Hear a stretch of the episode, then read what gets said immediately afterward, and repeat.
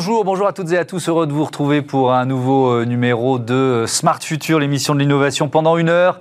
C'est déjà demain grâce aux entreprises qui inventent, qui réinventent notre quotidien. Au sommaire de cette première partie, le biomimétisme ou quand la nature inspire les chercheurs et les industriels. Tous les secteurs sont concernés. La France a beaucoup d'atouts pour briller.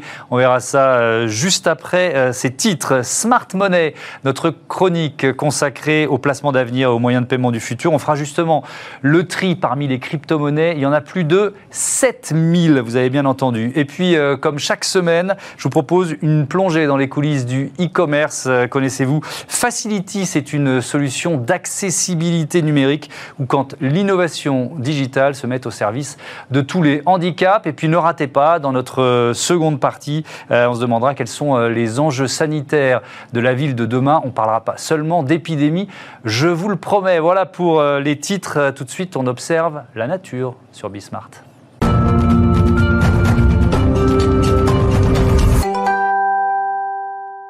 Peut-on réindustrialiser la France en s'inspirant de la nature? Les innovations sont-elles là à portée de regard? On va peut-être pas dans ce, dans ce studio, parce qu'il n'y a pas beaucoup de nature dans un studio télé par définition, mais en tout cas, dès qu'on sort dans la rue, dans la nature, on découvre les opportunités immenses qu'offre le euh, biomimétisme avec Sidney Rostand. Bonjour. Bonjour Thomas. Bienvenue, vous êtes euh, le fondateur et président de Bioxégie, bureau d'études et d'ingénierie euh, spécialisé dans le biomimétisme. Et Alain Renaudin, bonjour. Bonjour. Bienvenue à vous, président fondateur de New Corp Conseil et Biomime Expo, ce salon euh, qui s'ouvre lundi, forcément en version 100% digitale. Vous nous expliquerez ça euh, tout à l'heure. Bon, on, on va peut-être s'offrir une petite définition du biomimétisme rapide pour commencer, C'est bien normal.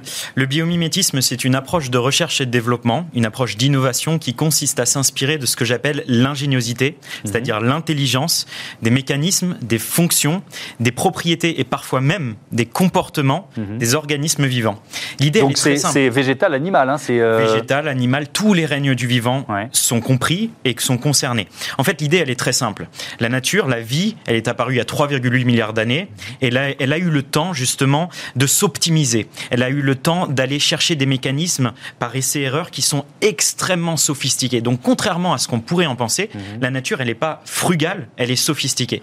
Et donc, le biomimétisme, c'est cette approche qui consiste vraiment à se dire, ben, cette intelligence, ce savoir-faire naturel, on peut en tirer des enseignements pour créer des technologies sur nos marchés, des mhm. technologies industrielles, voire même des services, qui sont plus intelligents, mieux pensés et par définition aussi plus sobres.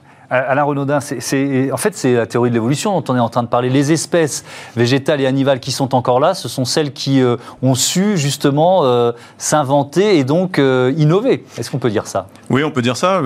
La, vie n'est qu'évolution. Mhm. Rien n'est statique dans le vivant. Mhm. Nous ne le sommes pas non plus. D'ailleurs, en ce moment, nous ne faisons que ça, de nous adapter. C'est pour ça que c'est difficile d'être confiné. Effectivement, l'idée, c'est de voir comment nous, en tant qu'espèce, qui sommes une espèce jeune, mhm. nous pouvons profiter de l'expérience des aînés, des anciens, pour euh, nous aider à, tracer un chemin de résilience. D'une certaine manière, le biomimétisme, c'est un chemin, c'est une philosophie, c'est une approche scientifique, c'est beaucoup de choses à la fois. On mhm. pourrait considérer que c'est aussi une forme de nouveau paradigme. L'idée, c'est que euh, on a besoin de créer un nouveau futur pour euh, que notre espèce humaine vive mieux demain et le modèle du vivant peut nous aider à faire ça. Est-ce qu'on peut donner quelques exemples. Euh, moi, j'en ai en tête, par exemple, la, seringue euh, hypodermique qui est euh, inspirée du, dard des moustiques. Et Donc ça, c'est un exemple assez connu. Est-ce que vous en avez un, ou deux autres à nous donner? Ce sont des Japonais qui ont fait ça il y a longtemps, Terumo. parce que, en fait, c'est pas c'est pas la piqûre qui vous pique quand la moustique, puisque c'est la femelle. C'est la femelle qui pique, Quand la moustique vous pique, mmh. en réalité, c'est une forme de, salive un peu urticante qui vient pour fluidifier le sang, pour pouvoir l'aspirer. Mmh. Mais quand vous faites ça, le moustique est déjà parti. Donc ils ont, ils ont mimé la structure un peu euh, en, cône comme ça du, dard de la moustique. Et ils ont notamment pour des, diabétiques ils ont des, seringues enfin des, aiguilles qui sont euh, indolores. Mm. il y, a beaucoup de choses. Nous faisons partie euh, du vivant. Donc nous sommes aussi une source d'inspiration. Vous avez une start-up qui s'appelle Prophétie mm. qui est en train de développer qui a développé et qui est en, pleine croissance développer un capteur inspiré de notre rétine humaine. Parce que notre caméra à nous ne réagit qu'à la dynamique au mouvement et donc, c'est une caméra qui est très économe en énergie. D'une manière générale, le vivant est smart. Il est économe en matière. il est économe en énergie. Il partage énormément d'informations. Mm. L'information, c'est la première matière première partagée par le vivant. Ben, Prophétie, ils ont mimé notre rétine humaine pour développer une caméra qui finalement ne va réagir et enregistrer que les mouvements euh, dans le, dans le champ de vision. Donc on va gérer moins de flux, mhm. moins de data et moins d'énergie. Alors Sidney Austin, euh, puisqu'on parle de, de, vision, on peut s'appuyer aussi sur un autre exemple. Moi j'aime bien donner des exemples concrets, euh, qui est, l'une de vos réalisations. Ça part du chameau et ça se, ça se termine dans les caméras de recul des voitures, c'est ça C'est quoi l'histoire? Ça part avant tout de la problématique industrielle. C'est ça qui est important. C'est-à-dire que le métier de bioxégie, mhm. c'est de répondre à des challenges industriels qui sont posés par nos clients, qui sont des entreprises françaises, européennes. Mhm. Donc là, la problématique qui nous était posée, c'était de se dire, on fabrique des véhicules autonomes. Mhm. Notre client, en l'occurrence, c'était un équipementier automobile qui cherchait à trouver un nouveau dispositif mécatronique pour nettoyer, euh, désencrasser et protéger les caméras de ces véhicules autonomes. Ces mêmes caméras qui, avec une intelligence artificielle, vont déterminer, bon, ça c'est un piéton, ça c'est un panneau, etc. Mmh. Le problème, c'est qu'on ne sait pas les nettoyer, donc on utilisait le même principe que sur vos pare-brises, c'est-à-dire des gicleurs d'eau. Et vous imaginez du coup 10 petits gicleurs d'eau. Ça consommait beaucoup d'eau. Voilà, ça consomme jusqu'à 100 litres d'eau à l'heure, c'était pas du tout durable. Au bout d'une demi-heure, vous perdez votre autonomie. Donc Bioxégis, ce qu'on a fait, c'est qu'on est allé s'inspirer de ce qu'on appelle les membranes nictitantes, donc c'est-à-dire les troisièmes paupières que vous avez derrière les paupières principales chez beaucoup de mammifères. Mmh. Et notamment, nous, on a ciblé les camélidés, donc les chameaux et les dromadaires, pour deux raisons. Première raison, ils font face à des conditions très arides, c'est-à-dire qu'un chameau ou un dromadaire doit conserver au maximum son taux d'humidité corporelle pour survivre dans le désert. Et autre euh, point d'intérêt pour nous, c'était qu'il y avait des particules très fine, le sable. Allez-y, vous, pour enlever une particule de sable juste avec vos paupières, vous êtes mmh. obligé d'utiliser le doigt. Mmh. Bah, le chameau, lui, il le fait avec sa membrane nictitante. Et en plus de ça, projeté à des densités, à des rapidités très fortes lors des tempêtes de sable. Mmh. Et donc, le métier de bioxégie, il faut vous dire, c'est un métier qui est assez magique. Hein. Moi, j'en suis passionné. Euh, c'est que déjà, chez nous, en interne, on a des bio-ingénieurs qui vont aller travailler avec les biologistes du Muséum national d'histoire naturelle, par exemple, pour décrypter dans, dans les moindres détails comment fonctionne la membrane nictitante du chameau, sa glande de lacrymale, euh, comment est composée sa membrane, est-ce que c'est du cartilage, si oui, comment ça marche, etc.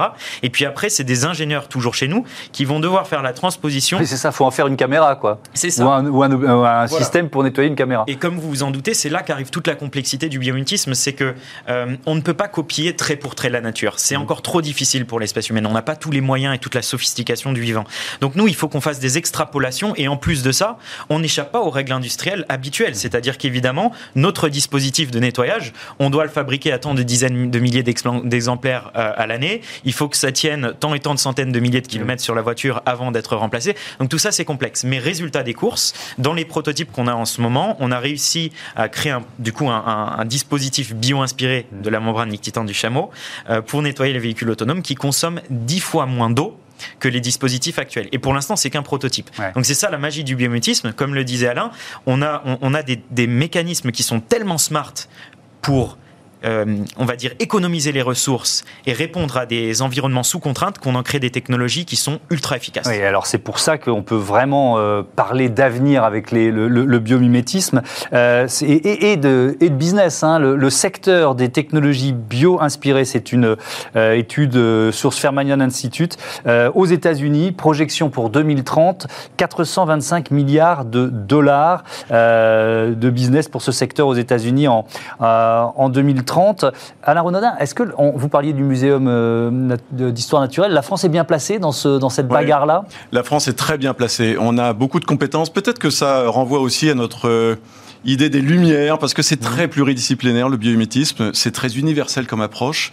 Euh, c'est pour ça que ça parle à l'humanité en règle générale. Vous parlez de chiffres, les Américains sont très forts pour faire des projections chiffrées, pour être plus modeste peut-être, mais aujourd'hui, on, va annoncer euh, un projet Biomim Invest euh, lors de Biomim Expo la semaine, la semaine prochaine.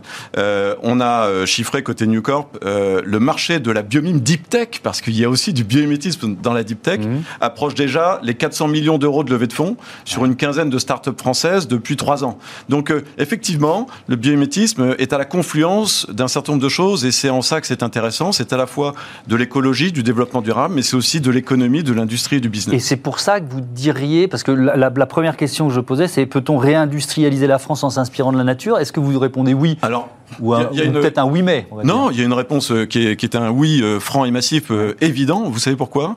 Parce que les biotopes, le vivant, travaillent en circuit court. On n'a jamais vu un castor faire 2000 km pour aller chercher son bois. Hmm pour construire son barrage. Vous voyez ce que je veux dire Donc, euh, de toute façon, euh, jamais le, board euh, de la République Nature n'aurait pris la décision de désindustrialiser. Ça n'a aucun sens.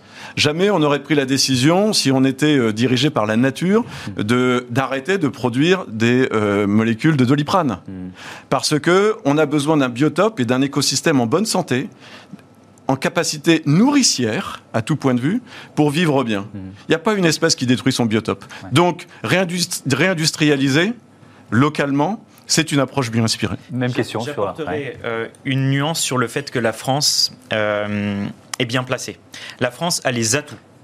Il y a une nuance avec le fait qu'elle soit bien placée. Moi, je ne vais pas vous mentir. Chaque jour, je parle avec ma directrice scientifique Elsa, et chaque jour, elle me fait part des avancées en matière de recherche scientifique qui se font en Chine et aux États-Unis. Et d'ailleurs, ça, c'est quelque chose où Bioxégie milite beaucoup auprès de, on va dire, de la, de, la sphère politique. Mhm. C'est qu'il ne faut pas se mentir, euh, les grandes puissances. Il faut aussi une impulsion politique. les grandes puissances économiques euh, internationales, et comme par hasard, c'est la Chine et les États-Unis, mhm. ont pris énormément d'avance, énormément d'avance en matière de recherche scientifique bio-inspirée. Et comme vous vous en doutez, ils sont aussi très forts dans le passage entre l'aval, c'est-à-dire la recherche, mhm. et euh, l'amont, pardon, la recherche, et l'aval, les industries. Donc la France a encore du retard par rapport à ça. Euh, et d'ailleurs, moi, c'est ce qui m'avait poussé à créer Bioxégie il y a trois ans, c'est qu'à un moment donné, pour donner aussi de l'impulsion, au-delà des startups, pour donner de l'impulsion au biométisme, il faut que les grands groupes industriels français mhm. et les ETI et le, tissu des, des, PME euh, se saisissent de cette question-là. Et c'est encore très loin d'être le cas. Donc on, est, on a les atouts, certes, mais on n'est pas encore bien placé à l'échelle internationale. Et ça, faut pas se mentir, c'est un signal faible. C'est-à-dire que euh, si on ne prend pas le coche dès maintenant, mhm. on sera comme pour l'intelligence artificielle, on aura un, temps de retard euh, sur l'évolution de cette révolution industrielle du biométisme.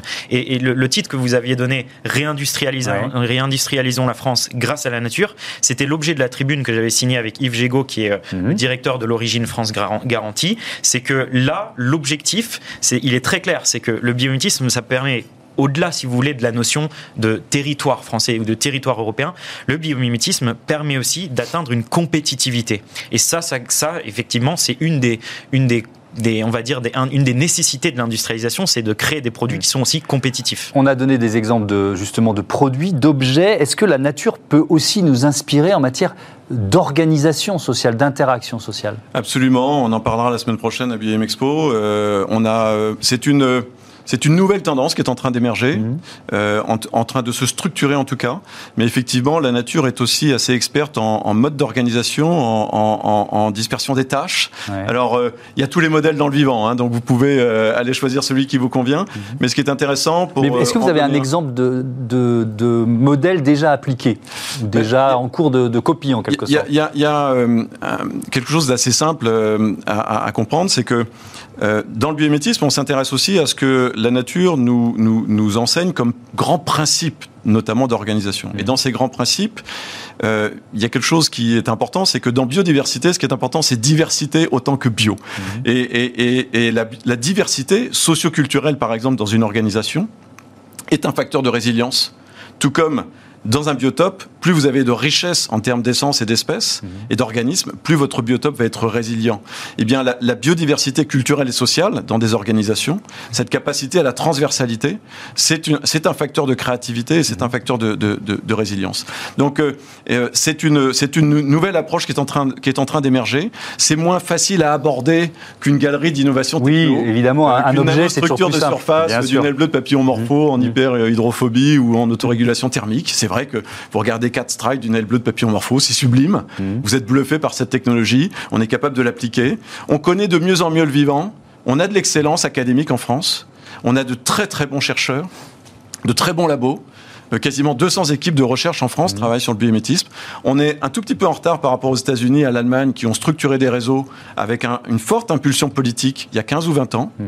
Mais euh, comme dans d'autres domaines, la, France sait rattraper son retard assez vite. Bon, espérons-le, on va être optimiste, c'est l'un des objectifs de, de, cette chaîne et de cette émission. Euh, est-ce que vous avez un, un, autre exemple, parce que forcément ça, ça nous plaît aussi de s'appuyer sur des exemples concrets, euh, de voilà d'une innovation sur laquelle vous êtes en train de travailler, dont vous pouvez euh, parler? Oui, il y en a un dont je peux parler, un projet dont je peux parler. On travaille en ce moment même avec un grand acteur de l'énergie en France. Mmh. vous le savez, les acteurs industriels énergétiques ont une empreinte environnementale qui est non négligeable. C'est aussi là que le biométisme est intéressant.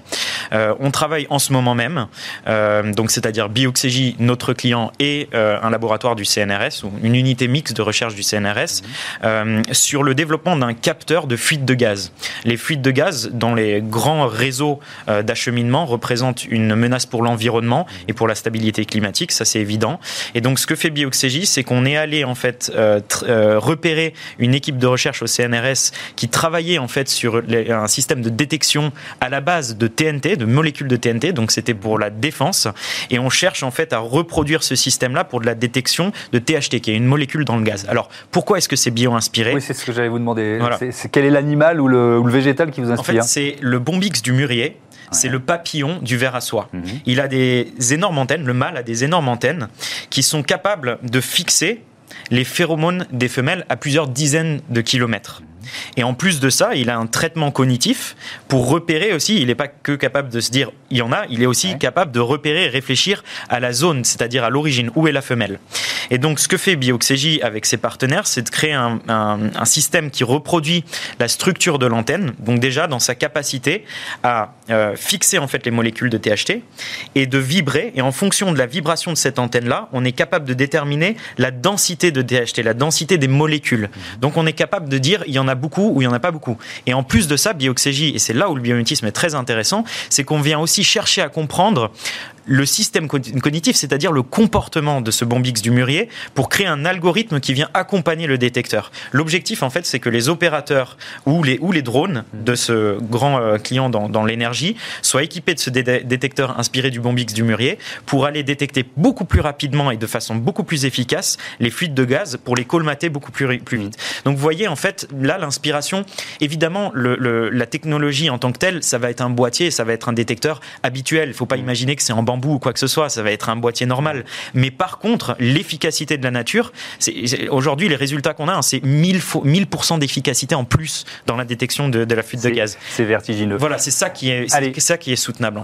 Il nous reste moins d'une minute pour euh, quand même. Exemple euh, un exemple et qu'on verra peut-être dans le, dans, dans, le salon à partir de demain. qui est déjà lancé. On a un problème avec les pesticides. Certes. Certes. Eh bien, euh, M2I Life, euh, Sciences, c'est une, euh, une boîte qui, une des plus grosses levées de fonds dans les green tech en 2019, qui propose un substitut aux pesticides par dispersion de phéromones pour créer de la, confusion sexuelle. les mâles repèrent les femelles, comme Sidney en a parlé. Mhm. Ils ont une capacité à ressentir les phéromones. Mhm. Ils repèrent les femelles. La phéromone est exclusive des espèces. Eh bien, M2I disperse dans l'air des phéromones femelles là où il n'y a pas de femelles. Donc les mâles, effectivement, arrivent, ils sont euh, tout euh, excités ou paniqués, j'en mhm. sais rien, mais en tout cas, ils ne les trouvent pas. Euh, à force de ne pas les trouver, ils ne s'accouplent pas, il n'y a pas de larves, et donc dans ce cas-là, on, a, on, a, on, protège, on protège les cultures. Et donc, il y a, aujourd'hui une forte tendance, vous parliez de management et d'organisation, il y a une forte tendance en bio-inspiration à trouver des substituts à des produits qui aujourd'hui nous posent problème. Parce que l'intérêt du biomimétisme, c'est évidemment demain de vivre mieux et d'être dans une optique de développement durable. C'est ça, le, c'est ça la vertu. Merci beaucoup, merci euh, à tous les deux et le salon Biomime Expo qui s'ouvre demain en version 100% euh, euh, digitale à ne pas manquer évidemment, surtout si ce débat vous a passionné comme moi. Merci beaucoup, merci à tous les deux, à bientôt sur, sur Bismart. Et tout de suite, on parle d'argent dans Smart Future. Retrouvez Smart Money au cœur de Smart Future avec eToro, leader mondial des plateformes de trading social.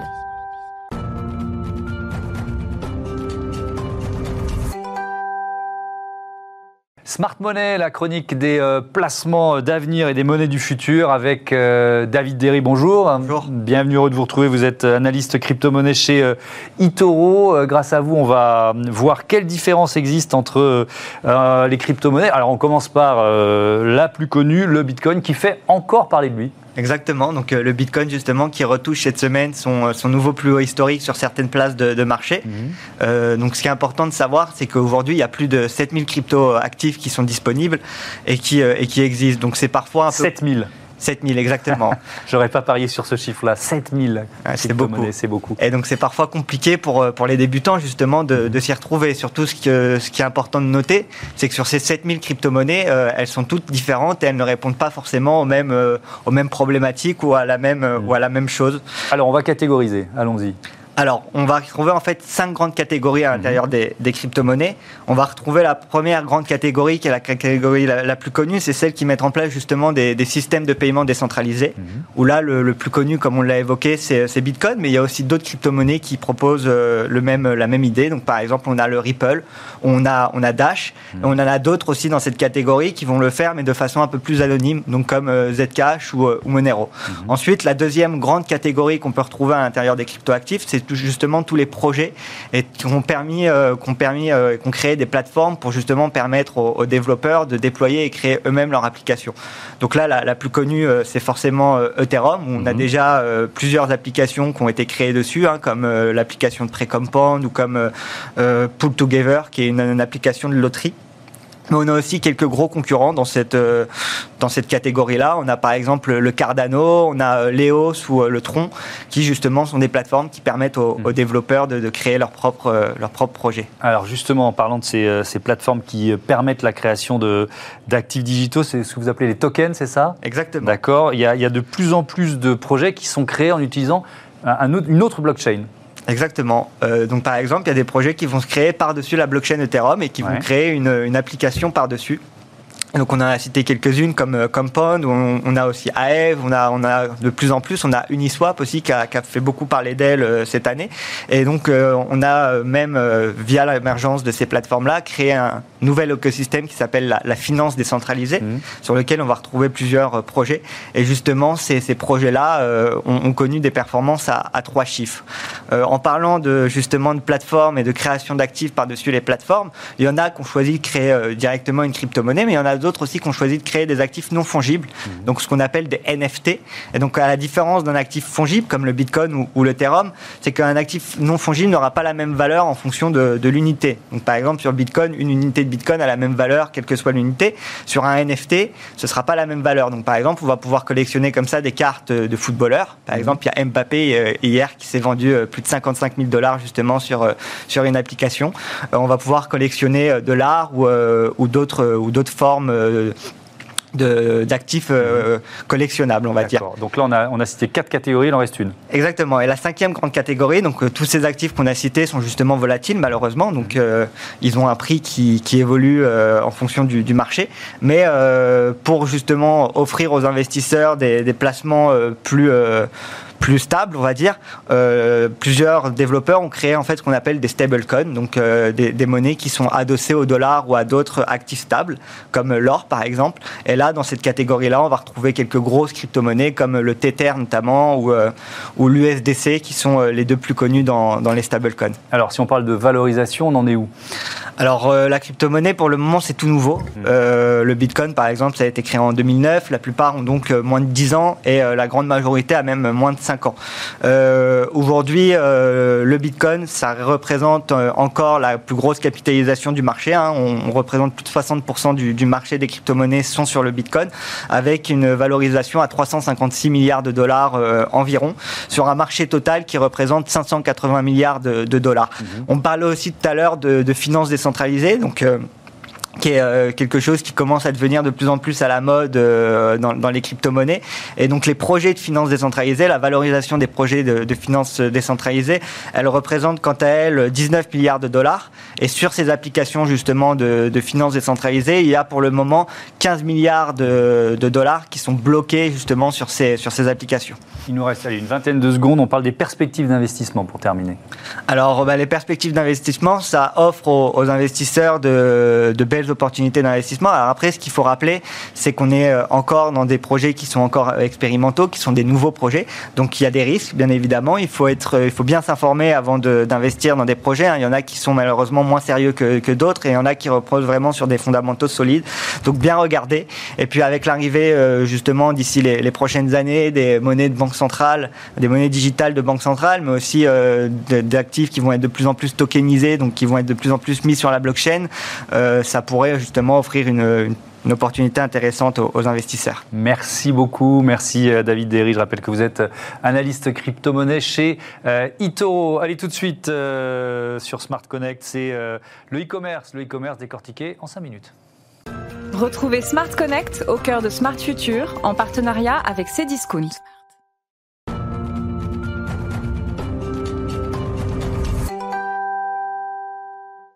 Smart Connect, c'est notre plongée euh, hebdomadaire dans l'univers du e-commerce. Et aujourd'hui, euh, j'accueille Frédéric Sudreau. Bonjour. Bonjour. Bienvenue. Vous êtes euh, le fondateur de Facility, solution d'accessibilité numérique. On pourrait dire l'innovation digitale au service du handicap. Vous l'avez créé il y a deux ans, mais c'est une idée qui, qui, qui est là depuis plus longtemps c'est une idée qui est là depuis 7 ans à peu près. C'est une idée qui a été développée dans une agence de web que je possède, qui a des valeurs sur l'humain, l'environnement, l'innovation, et la conjugaison de ces trois éléments-là ont fait qu'un stagiaire un jour a eu une idée assez géniale et on l'a développé, c'est devenu un produit et une société. Euh, l'exclusion numérique, euh, c'est un phénomène, on, l'imagine bien, mais de quelle ampleur? Est-ce que c'est possible de répondre à cette question? On considère environ 25% de la population qui peut avoir un trouble à la navigation sur un site internet via un smartphone ou un ordinateur. 25% mhm. ce sont les personnes en situation de handicap lourd et les personnes qui ont des troubles de perte d'autonomie, comme peuvent l'être les seniors, la population senior augmentant, ben, il y a un véritable enjeu sur l'inclusion au sens large. Oui, parce qu'il y a le handicap, entre guillemets, permanent, puis il y a aussi des, handicaps qui, qui, voilà, qui sont là pour quelques semaines, quelques mois, en fonction d'une maladie, en fonction d'un état psychologique. Exactement, on va avoir des troubles temporaires qui peuvent être résolus. C'est par exemple la, migraine ophtalmique de fin de journée euh, face à un écran quand vous avez travaillé non-stop et, que vous avez mal à la tête. Ça peut être de la fatigue visuelle, mais ça peut être en effet Parkinson, de la dyslexie, ça peut être euh, de la malvoyance, ça peut être du daltonisme, et puis ça peut être euh, une légère perte d'autonomie, comme je disais, quand vous êtes senior, vous êtes plus photosensible, et il y a des choses qui permettent tout simplement d'adapter un écran pour que ce soit confortable. Mais alors, votre solution, c'est quoi? Elle est adaptée euh, presque à chaque handicap? Qu'est-ce que vous proposez? En fait, Facility est une solution qui se plug automatiquement sur un site internet. Ce site internet, en fait, quand l'utilisateur arrive dessus, il lui suffit d'aller sur la page d'accessibilité, de cliquer sur ce bouton-là, il va pouvoir avoir beaucoup de sélections de profils ou de filtres qui vont adapter l'écran pour que pour lui ce soit plus confortable. Je prends l'exemple de quelqu'un qui est euh, malvoyant. Mhm. Eh bien, en cliquant sur un profil de malvoyance, automatiquement, la page va se reconstruire, les caractères vont être grossis. Quelqu'un qui aurait un trouble du mouvement, Parkinson par exemple, est incapable avec un clavier, même parfois avec une souris, d'aller cliquer sur un lien ou sur un menu déroulant. Eh bien, on reconstruit automatiquement l'ergonomie pour le rendre accessible. Voilà ce que l'on fait. Euh, votre solution, elle permet donc de, réduire la fracture numérique. Hein. on, est, on a bien compris euh, ça. Euh, vous avez déjà équipé, je crois, plus de 500 sites web. qui sont vos clients? C'est quoi en fait votre, votre modèle économique d'une certaine façon? Alors, vous le disiez tout à l'heure, on est un peu dans le e-commerce. Donc, bien sûr, nos clients du e-commerce sont tout à fait intéressés. On a des gros clients du e-commerce français, on a des gros clients du e-commerce international. on a quelques collectivités, pas, pas forcément beaucoup ces temps-ci mais on est en train de développer. On n'a que deux ans d'existence. Et nos clients sont euh, les grandes entreprises qui ont des valeurs RSE, responsabilité sociétale de leurs entreprises et qui veulent mettre en avant ces valeurs-là en faisant de l'inclusion.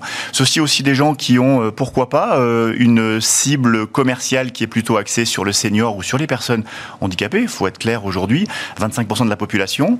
Si on prend le risque de ne pas les toucher et pas les contacter, il y a certainement une perte de part de marché derrière.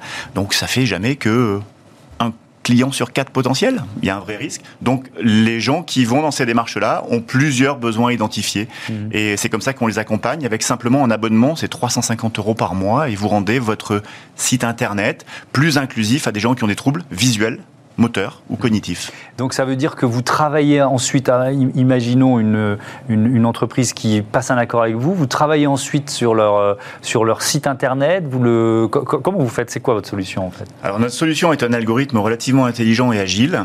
Euh, cet algorithme, il va reconstruire à la volée le fichier qui permet l'affichage pas le code source. Ça veut dire qu'on n'est pas intrusif dans le code, donc il n'y a pas de problème de sécurité et de captation de la data. Et euh, simplement par le truchement d'une déclaration de l'utilisateur euh, qui dit moi je préfère ce filtre-là à ce filtre-là, l'image qui apparaît sur son smartphone ou sur l'ordinateur s'adapte, c'est automatique.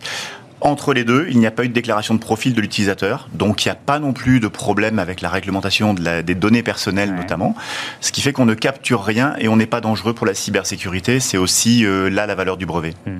Merci beaucoup, merci euh, Frédéric Sudreau, bravo, bon vent à euh, Facility, à bientôt sur, sur Bismart.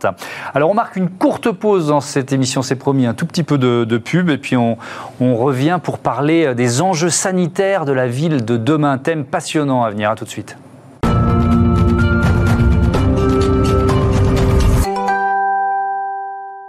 Smart Future, seconde partie, on continue de découvrir ces entreprises qui inventent aujourd'hui le monde de demain. Au sommaire de cette euh, demi-heure, Smart City, on décrypte les enjeux des villes intelligentes avec une question euh, sanitaire aujourd'hui, pandémie, pollution, système de santé, utilisation des data, quelles sont les solutions qui amélioreront notre santé? Et puis ne ratez pas tout à l'heure notre chronique consacrée aux nouvelles mobilités Smart Move euh, qui mettent en lumière aujourd'hui le géo-vélo c'est une plateforme qui nous, qui vous aide à trouver les meilleurs itinéraires en deux roues. Voilà pour les titres. C'est Smart City tout de suite.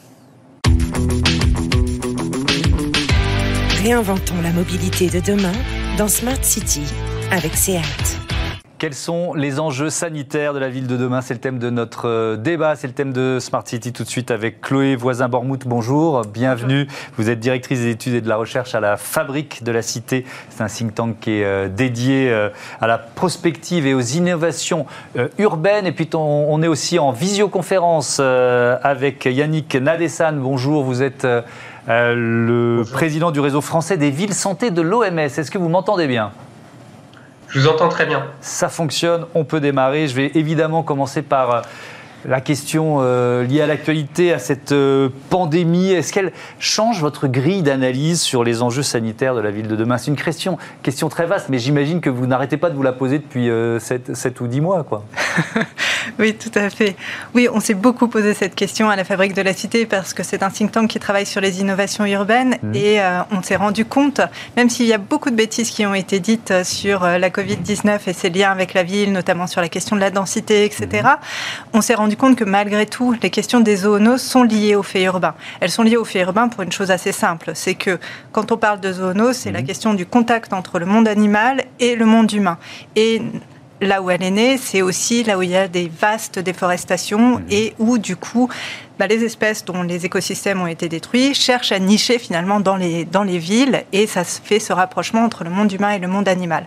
Donc nous, ce qu'on a essayé de chercher à la Fabrique de la Cité, c'était de voir quelles étaient les solutions qu'on pouvait développer dans le fait urbain pour pouvoir faire face dans le mhm. futur, enfin, déjà aujourd'hui à cette pandémie, donc notamment tout ce qui va être urbanisme tactique, les coronapistes, euh, penser la distanciation physique mhm. dans, dans les espaces publics, mais de façon plus globale, comment est-ce qu'on peut se préparer demain face à de nouvelles zoonoses. Oui, parce qu'il y en aura, on est à peu près sûr malheureusement qu'il y en aura d'autres. Donc c'est quoi la, la, réponse? Si on essaye de, de donner quelques pistes, euh, euh, peut-être aussi concrètes, pas, pas simplement mm, mm, mm. théoriques.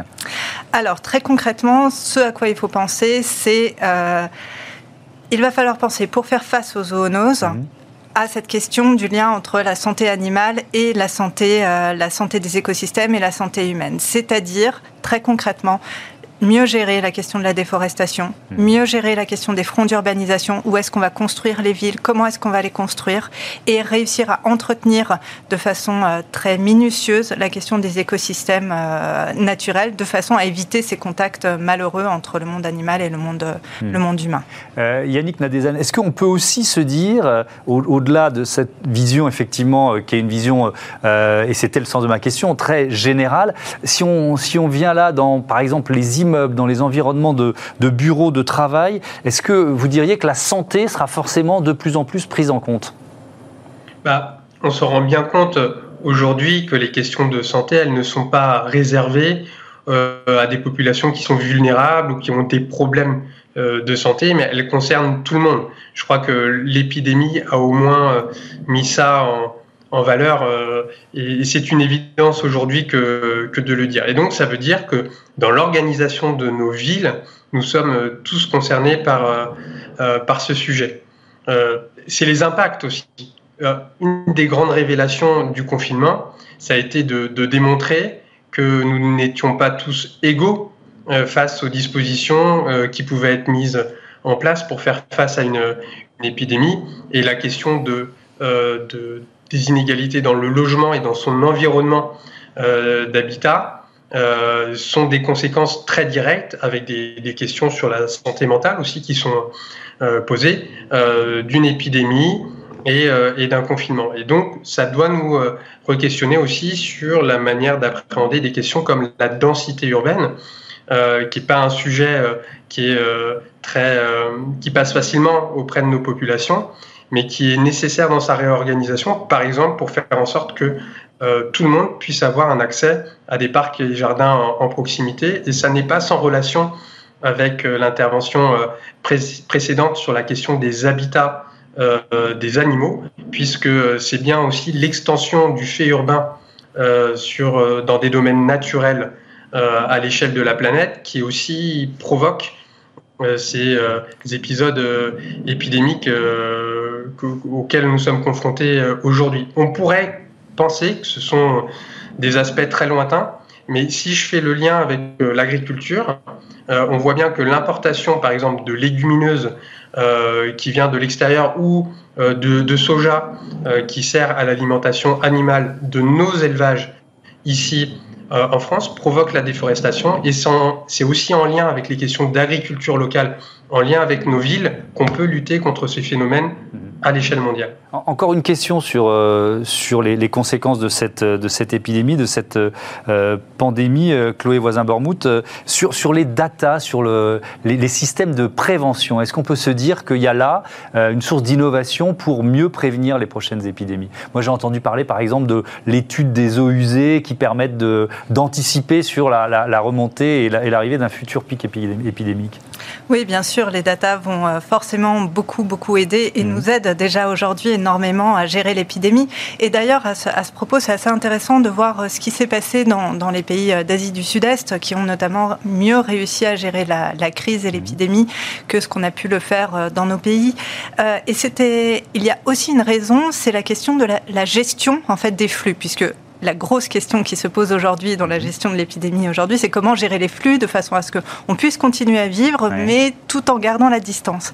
Et on se rend compte que grâce à la data, on va parce qu'il y a beaucoup de travail qui a été fait sur l'espace public. Mhm. Donc euh, vous, l'avez forcément vu, mettre des points euh, ou des plots de façon à pouvoir garder la distance, cette fameuse distance de 1 mètre, 1 mètre 50 mhm. entre chacun.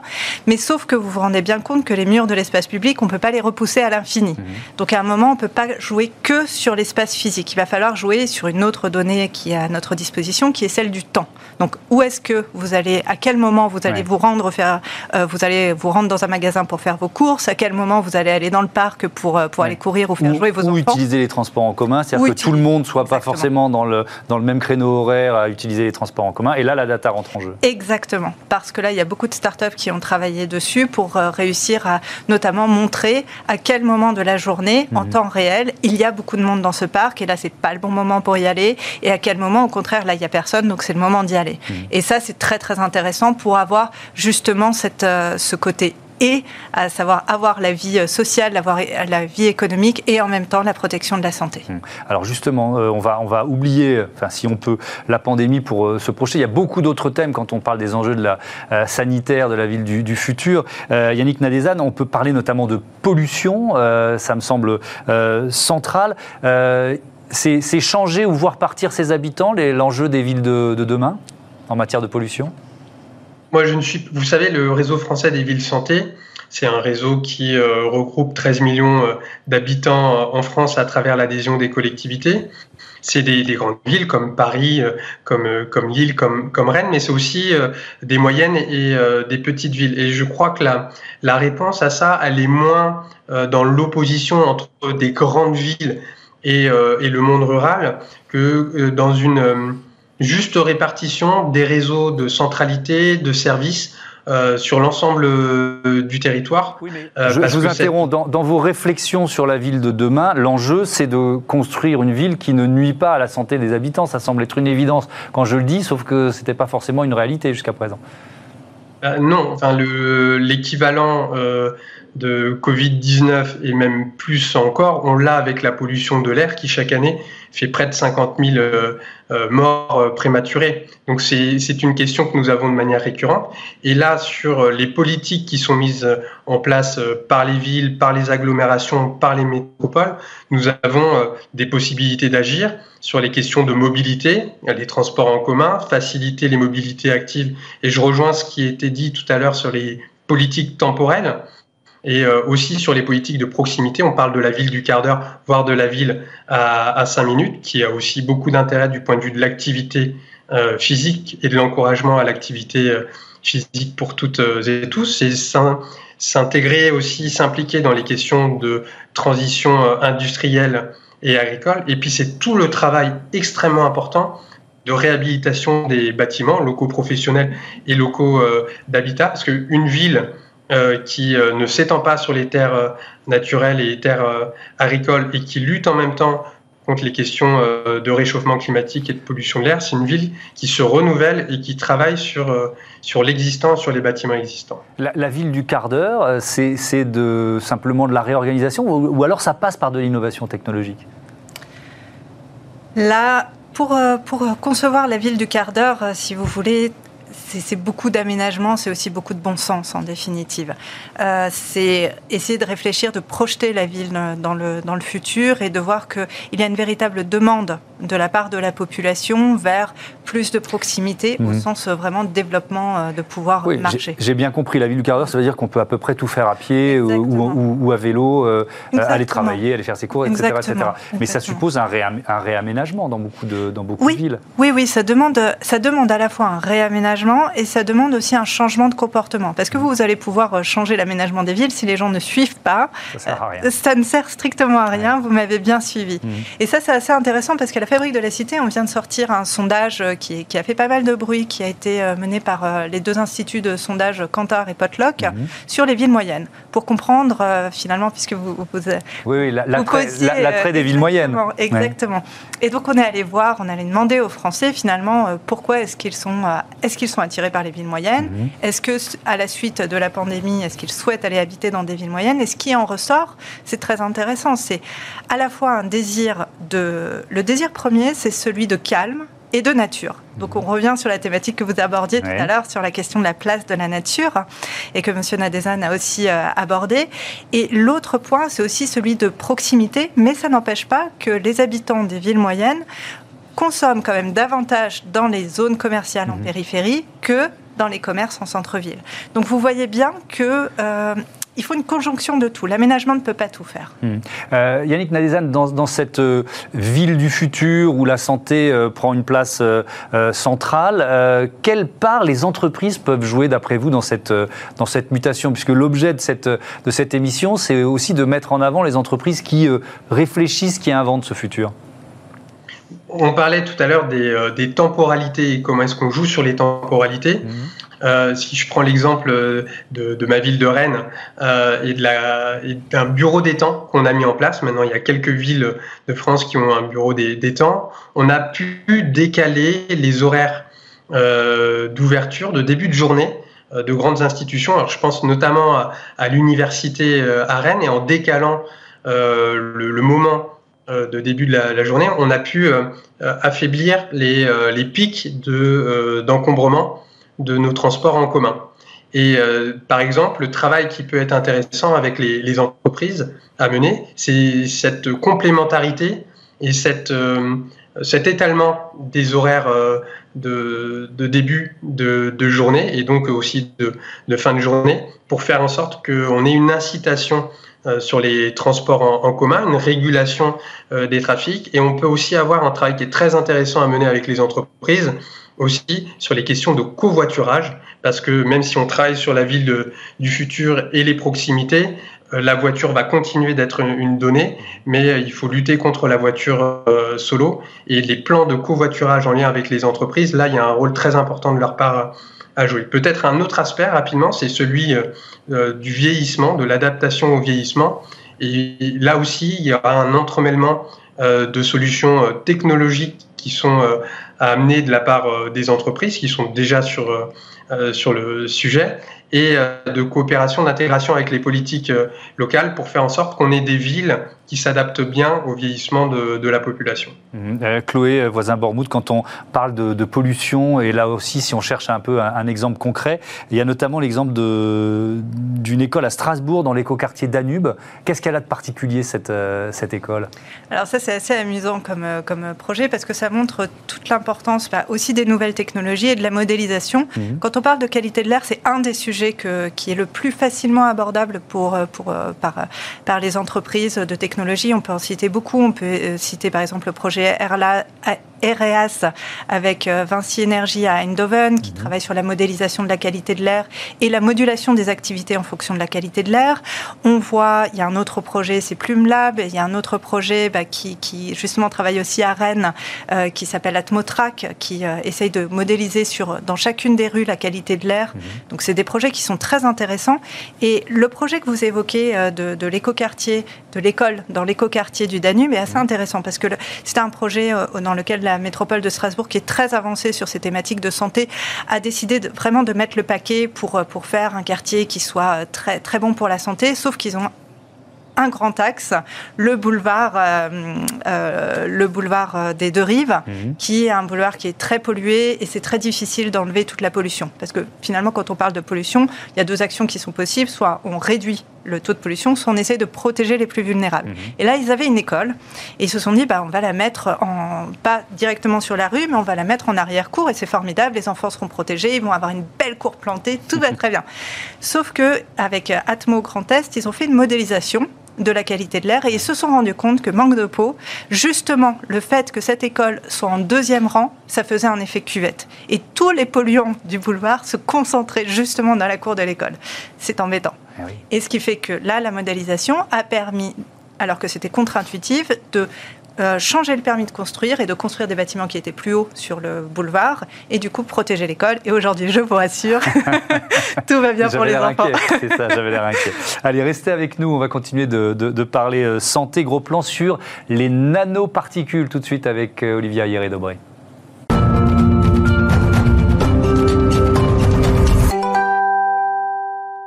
On continue de parler d'innovation dans le domaine de la euh, santé euh, et on va parler nanomédecine avec Olivia Hieré-Dobré. Bonjour Olivia. Bonjour Thomas. Bienvenue. Alors déjà peut-être une petite définition, c'est quoi? C'est le cas de le dire, petite. C'est quoi la nanomédecine? Alors dans nanomédecine, il y a nano.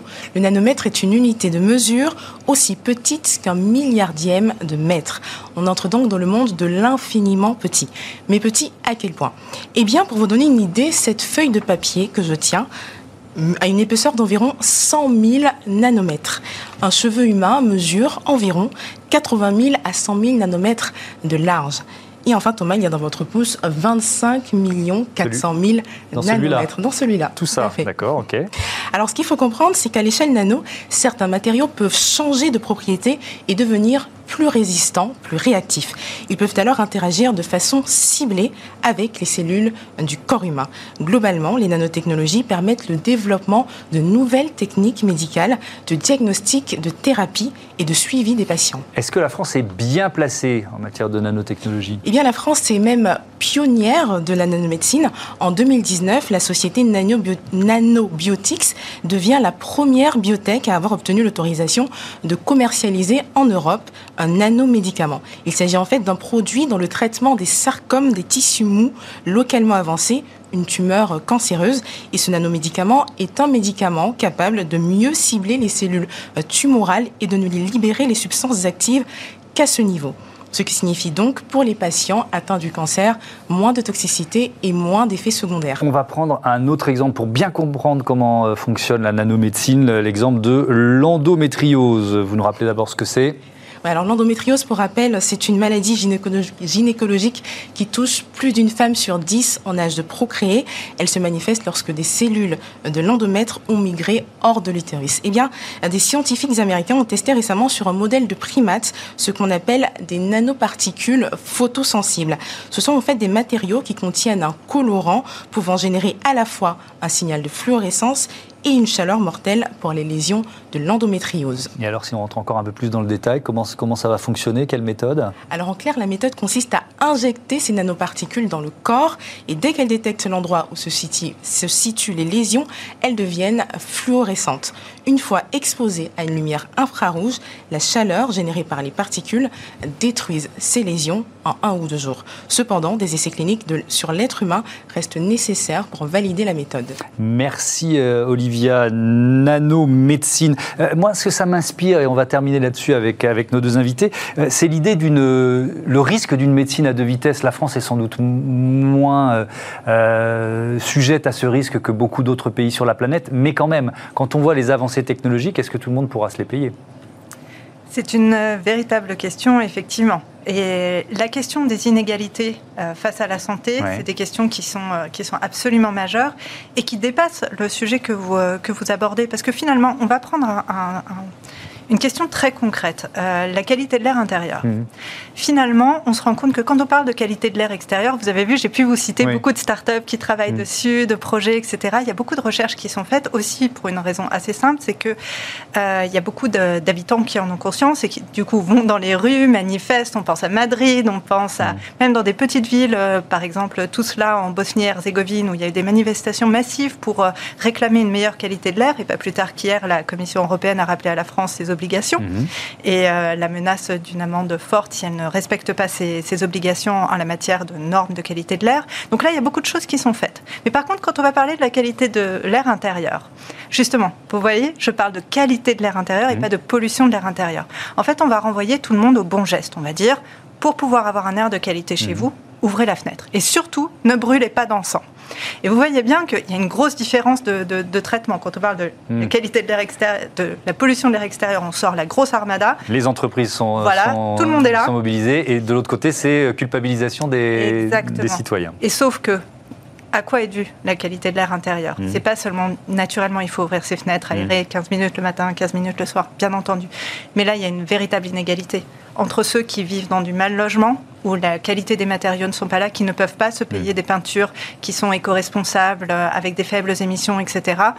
Et ceux qui le peuvent, vous voyez bien que là, il y a un véritable fossé. Donc, cette question des inégalités sociales est absolument centrale pour demain. Merci beaucoup. Merci à, tous les deux. Merci également euh, à Yannick Nadezan qui était avec nous euh, en direct, enfin en visioconférence en tout cas de Rennes. Merci et à très bientôt euh, à, tous les deux. Allez tout de suite, c'est Smart Move, tous à vélo.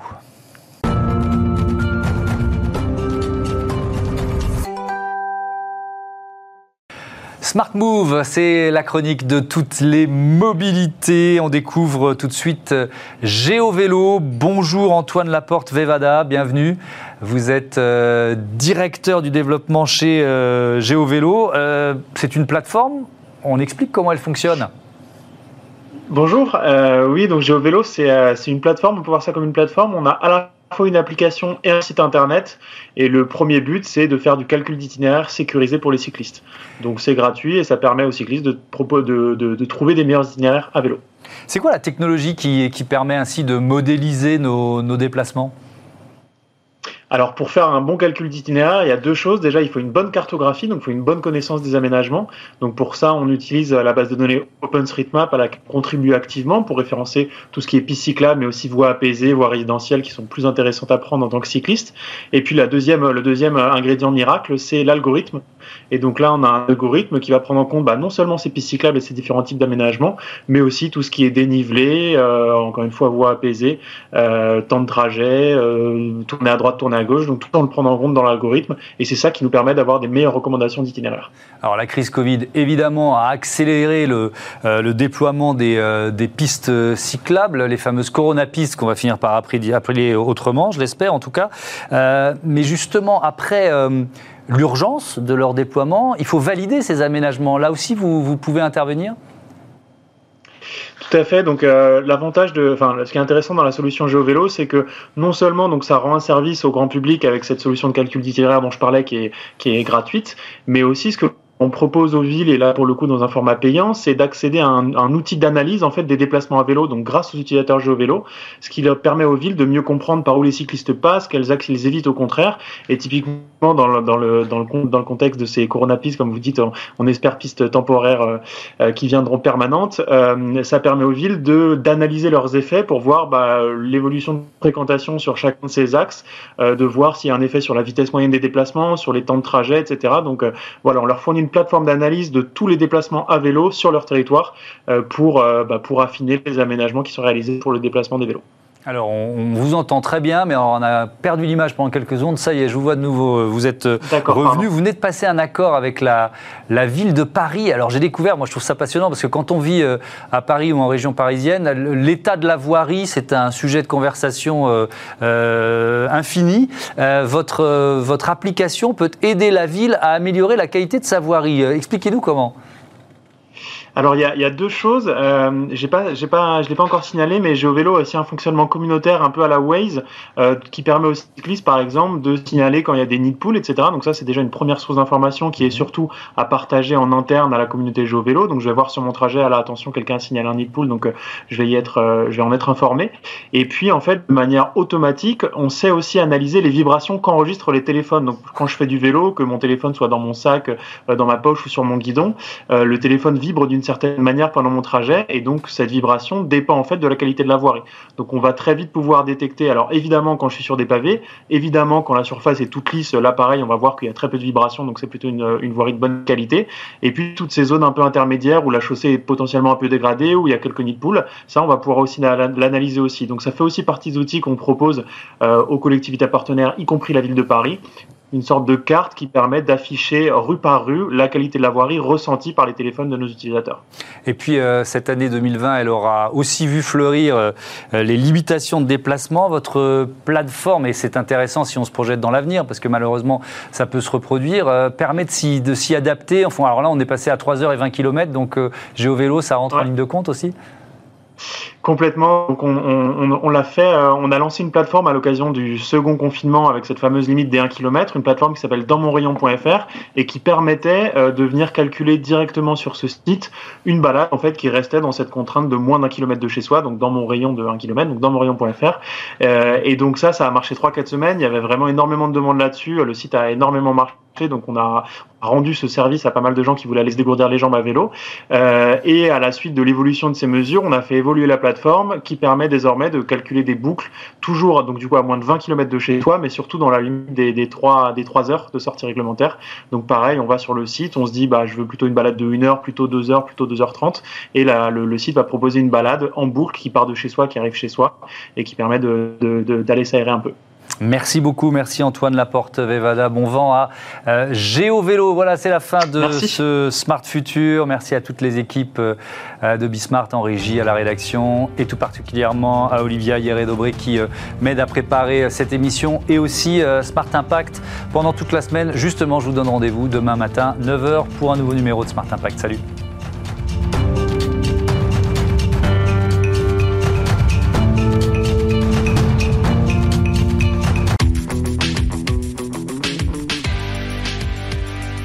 Programme vous a été présenté par SEAT.